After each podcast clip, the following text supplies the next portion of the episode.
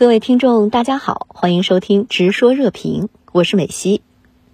小米公司一纸诉状将美国国防部、财政部告上美国联邦法院。此事源于特朗普离开白宫之前将小米列入所谓黑名单。您对此有何观察？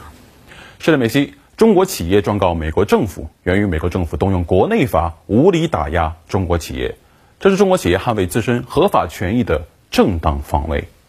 一些美国媒体啊，将此描述为啊特朗普留给拜登的政治遗产。如今拜登入驻白宫，打开保险柜一看，好家伙，满满当当全是炸弹。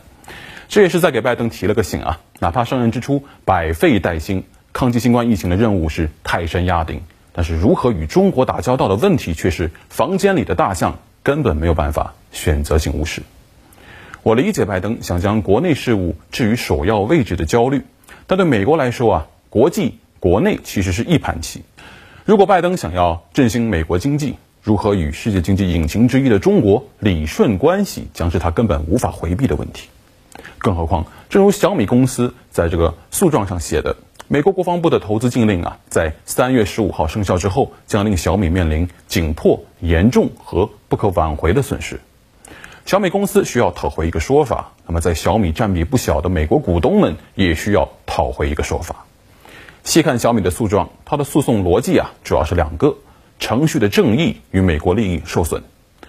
展开来讲，就是特朗普政府的做法有违宪嫌疑，拉黑小米将会令美国投资者的利益受损。那么这两大逻辑啊，此前也让这个字节跳动与腾讯在美国地区法院赢得了相关诉讼。小米显然也有沿用成功经验的意思。我无比希望中国企业能够在这场与美国政府的斗法中获胜。但我们也必须做好，此时可能会像当初制裁华为那样陷入一场持久战。一个对中美两国投资者、消费者明明是两败俱伤的事情，为什么还能拖那么久呢？这足以说明啊，在一些美国政客看来，中美关系中政治的因素远远凌驾于具体的经济利益考量。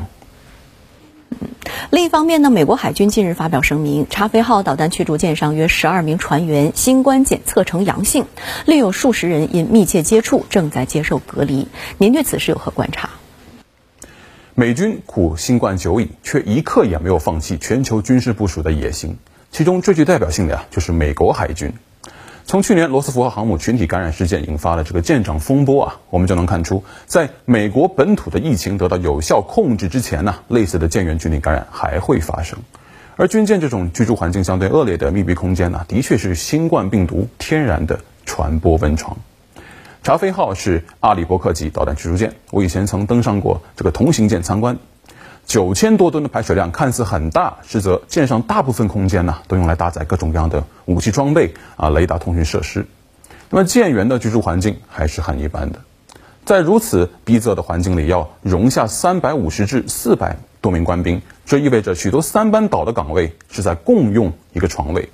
那么从这个意义上看呢，新冠病毒的确是美军当前最大的敌人。尽管美军现在呃有一套提前出海，在海上进行为期十四天的这个隔离航行的预案，但仍然没法避免病毒在舰上的传播。正如我刚才所说的，问题其实出在岸上。查菲号隶属于美国海军第三舰队，我去看了一下他们的舰队通报。查菲号是从夏威夷珍珠港出发的，在海上执行水面战高级战术训练，发现感染病例后，他们向美国本土的圣迭戈基地疾驰。有被隔离的舰员呢，向美国的媒体透露，舰上最先被确诊感染的是几位厨师。那么舰长很快决定要封锁厨房，停止这个三餐热食的供应。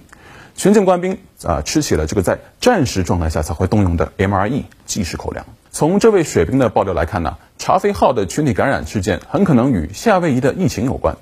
我查了一下美国的数据，夏威夷州累计确诊啊两万五千多例，那么在全美五十个州里属于相对较少的。但考虑到夏威夷的面积比较小，这样的确诊数量呀，也的确令人担忧。珍珠港呢，就位于夏威夷瓦胡岛的檀香山市，这样一座海军城市，如果持续被疫情困扰，那么美国海军太平洋舰队的这个敏感神经啊，就得持续保持紧绷状态。此外，一些变种新冠病毒可能已经在全美范围传播。福奇博士预测，在英国发现的新冠变异株将成为在美国传播的主要毒株。那您又是如何来展望美国的疫情防控局势？无论是在南非还是在英国发现的这个变异毒株，都已经在世界许多国家发现了传播个案，这是世界紧密联系所不能避免的。美国是目前最大的疫区，那么变异毒株的呃社区传播无疑是雪上加霜，闭关锁国是不现实的。美国的疫情如何发展，我们只能将目光投向刚刚上台的拜登政府。随着白宫易主啊，他的官方网站也面貌一新，我上去看了一下，首页上有专门的篇幅介绍拜登哈里斯政府的这个抗击新冠的计划。在最开头，拜登详细列出了他们的三大原则：第一是啊要遵循科学。第二是保证这个公共卫生决策必须听从专业人士意见。第三，要保持公开、透明、负责的态度。此外，我还看到了这样一句话：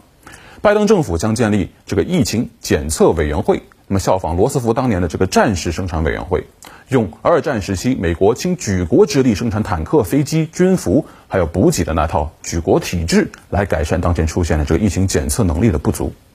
举国体制这个词啊，并非中国独有。美国人当年就是靠它，在太平洋、在欧洲双线战场打赢了二战。